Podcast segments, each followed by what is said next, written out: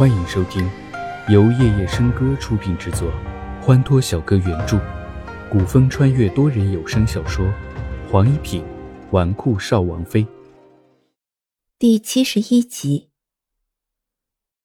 很快，有貌美的婢女端了茶走过来，将茶盏分递到他们面前，缓缓退至一边。叶傲挥手示意：“你们都下去吧。”齐之遥见他想单独谈，也挥手让心痕他们退出去。你们也下去吧。独立的雅间里熏着麝香，墙上挂着古色古香的山水画，两人不说话，就这么静静的僵持着。齐之遥感到有些压抑，看来他在等他开口。既然要谈，何必拘泥谁先开口呢？他端起茶盏喝了一口。那批茶叶到底有没有问题？我想尹王必定心知肚明。不如开门见山了说，尹王如何才肯把茶叶归还我们？叶傲的眼睛闪烁了一下，和聪明人说话果然容易得多。他一直相信齐之遥的脑袋是一流的。要不然怎么可能掌管摘星楼？楼主还真是快人快语，那本王也不兜圈子了。从现在起，你们从东海航道过的货物，我要抽三成。另外，我要一万支火枪。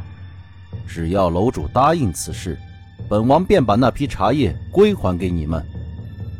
叶傲霸道冷硬的开口，他知道他提的这个条件对摘星楼有多苛刻。但是摘星楼既然想走他的管辖区域过，就必须要答应。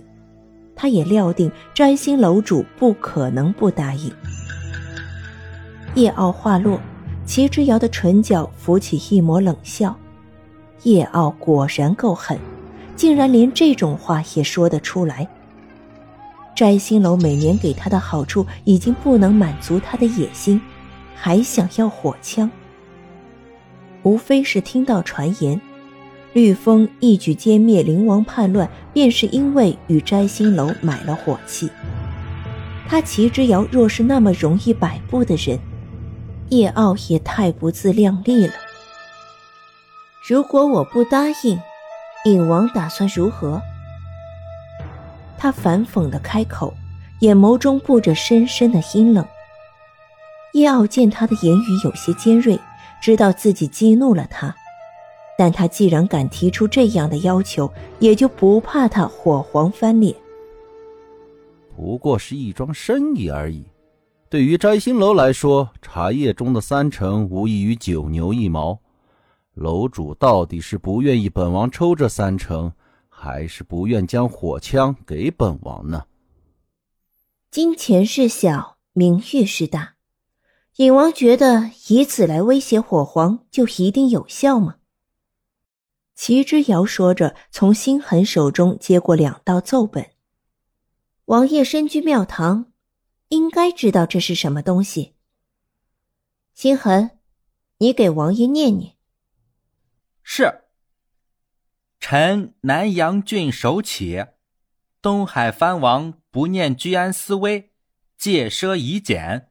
肆意伐根以求木茂，引王辖内重税赋，百姓怨声载道，累皇上之圣明，欺压民女，纵容府中之人欺压百姓，民情苦不堪言。臣上表武皇，叩请圣裁，领侍卫大臣启奏皇上：臣奉命巡查至东海，察觉东海引王。于年前屯兵数万人，暗中练兵修建宫室，恐若安王灵王之心，恭请皇上圣裁。心痕将手中的两本奏书一一念出来，尹王顿时脸色乌黑，盯着齐之遥。你，哼，这两份奏本是南阳郡守陈毅和领侍卫内大臣纳兰俊那里得来的。尹王觉得，若是这两份奏折送到皇上面前，会是什么样的结果？你竟敢威胁本王！叶傲一双好看的丹凤眼冷冷地望着齐之遥，一丝怒意染在唇角，牙尖里顿时充斥着冰寒之气。火皇也是跟着王爷你学的，不如我替你设想一下吧。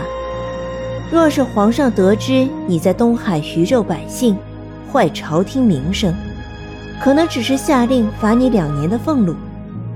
可灵王叛乱的事情刚刚平息。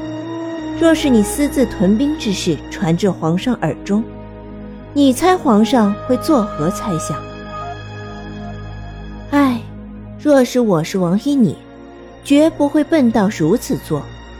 原因有二：第一，你扣了摘星楼的货物，就是在逼迫我们。天耀此时正是多事之秋，若没有摘星楼的帮助，恐怕第二个实行新政的便是东海。届时，你恐怕会是第二个灵王。第二，王爷心中应该明白自己当时是如何拿下东海运输的。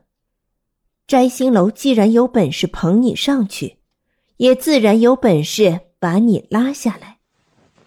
齐之遥说完，退至一边喝茶。叶傲怔了怔，火皇牙尖嘴利，太狡猾了。不过他说的倒是一针见血，他能有现在的位置，摘星楼功不可没。若是他失去了摘星楼的支持，想要在东海立足，恐怕只会更难。想要从火皇手中得到火枪，也不过是为了以防不时之需。如果靠着摘星楼便可免去此后顾之忧，不要也罢。权衡之下，叶傲大笑了起来。哈哈哈哈哈哈！摘星楼主果然好本事，本王相信摘星楼能成为可靠的后援。既然如此，那些茶叶，本王放行便是。说罢，便朝外喊道：“来人，传令下去，立刻将仓库中的茶叶放行，任何人等均不可为难。”尹王果真爽快。齐之遥放下手中的茶盏，玉质便将一张银号的凭信递到了叶傲面前。叶傲一愣，看了一眼上面的数字，惊异的看向齐之遥：“这是何意？”天耀皇朝明令，不得私售火器，不答应给你火枪也是有原因的。这张凭信是这批茶叶的三层抽例。似乎没想到火皇还会同意他的三层抽例，又惊又喜之下，拿着凭信不知如何开口。摘星楼的货船往后还希望影王多加照应，我必不会亏待。楼主放心，以后摘星楼在东海的航运就交在本王身上。意外的得到了便宜，叶傲自然得卖乖，爽快答应道。齐之遥满意的点头，琉璃似的眸子闪耀着，犹如碧波一般潋滟动人。叶傲一愣，他很想一睹这双明眸之下的那张容颜，可是也明白今日他已经不能再提任何要求，便将心底的好奇压了下去。踏出门槛，门外正是一滩池水，池水一片静谧。等在外面的世家看主子和玉质的神色，便知道此事已经成功了结，上前牵马，回岛。飞身跃上马背，齐之遥一声令下，三人的马蹄溅起一阵尘土，急速而去。